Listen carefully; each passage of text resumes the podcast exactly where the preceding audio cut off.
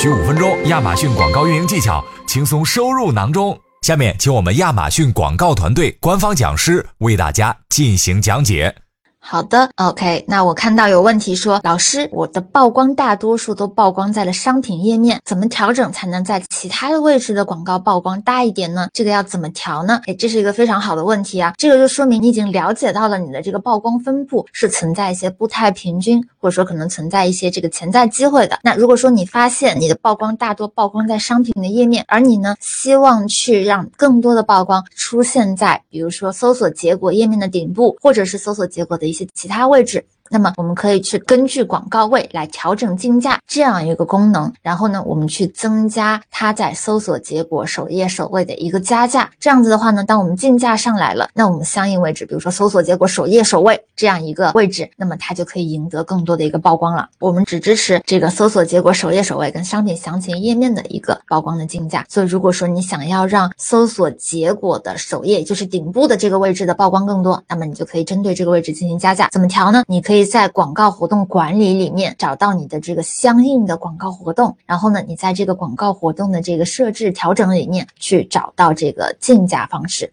那在找到竞价方式了之后，你是可以在已开启的广告活动当中，对于你的这个竞价方式进行调整的。你把它这个首页首位进行加价就可以。刚刚也提到啊，就几个功能呢，因为都是我们需要平台备案才做的。那大家其实记住啊，原先我们是要有这个 R 标才可以使用功能，但现在呢，其实我们已经放宽到，如果说你有临时的 TM 标，那其实这些功能呢也是可以对大家开放的。大家可以在拿到 TM 标的第一时间就去看一下自己功能是否已经开通。如果说没有开通的话呢，哎，第一个可能是因为一个审核期和一个处理期啊。那如果说过了一段时间还是没有出现，大家需要去联系客服开 case，尽快的让你的这个。的权限开通起来，尽快的使用上。啊，我看到也有卖家在问说，我的自动广告曝光很少，且基本曝光在搜索页面，但没有商品详情页是什么问题呢？这个问题其实跟这个之前的一个问题比较类似啊。这可能是这样的，自动广告里面呢有四种匹配方式，对吧？四种匹配方式呢分别对应的两种逻辑呢，一个是根据我们关键词去找，哎，消费者的这个相关的搜索词是根据关键词匹配的。那第二种呢是根据我们的商品的一些相关的类型的商品或者互补商品去进行匹配的。那你如果说比较多的去暴露在了这个搜索结果页面上，那说明呢，可能系统帮你找到了更多匹配的关键词，通过关键词呢，找到了比较多的一些，比如说消费者通过他们类似的词搜到你，所以呢，说明你的这个关键词的这个埋词做的还是比较好的。但是呢，可能你的这个商品啊，在这个分类过程当中，比如说你可能分的类目不够精细，对吧？或者说呢，你在这个根据商品匹配的这两种匹配类型，也就是同类商品、关联商品这两种默认的匹配类型上，你的竞价可能开的不够高，导致你的这个相关。的展现在